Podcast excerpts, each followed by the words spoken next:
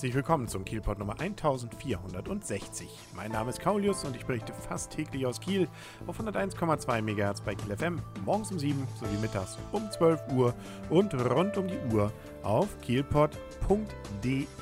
Der ein oder andere Kieler wird es wahrscheinlich schon bemerkt haben, es wird wieder ein neuer Kieler Tatort gedreht.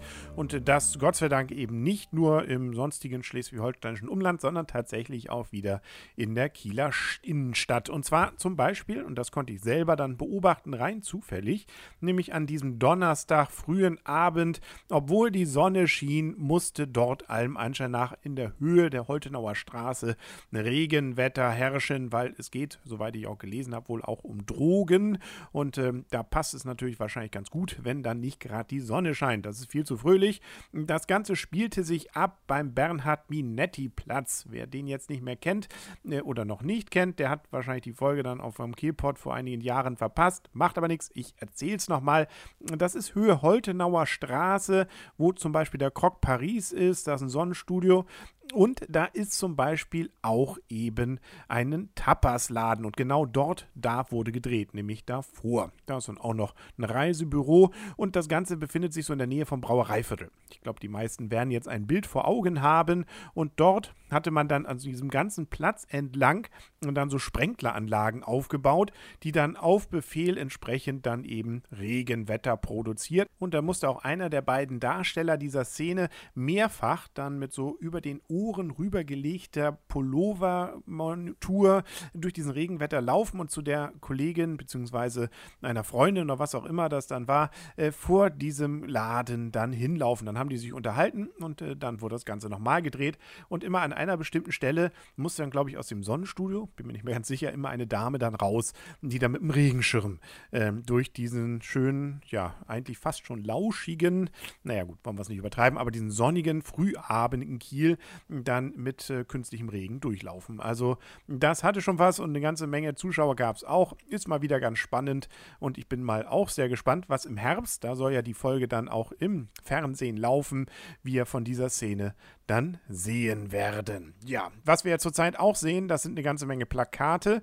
Dabei geht es ja nicht nur um die Oberbürgermeisterwahl. Da sind die Plakate natürlich sehr zahlreich. Nein, es geht ja auch um die Abstimmung dessen, wie es denn jetzt weitergeht mit Möbelkraft.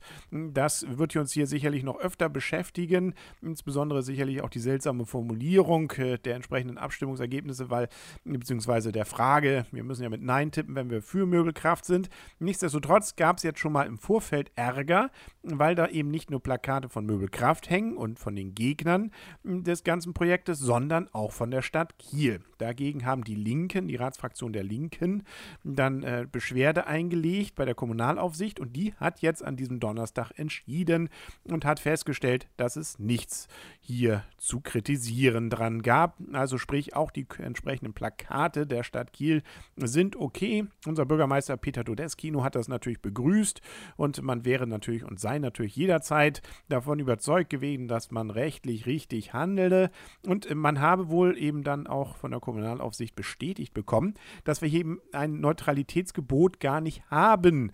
Das gilt natürlich normalerweise bei Wahlen und ähnlichen Bürgerbegehren, aber hier haben wir ja eine Besonderheit, weil hier geht es ja explizit gegen einen Beschluss der Stadt Kiel.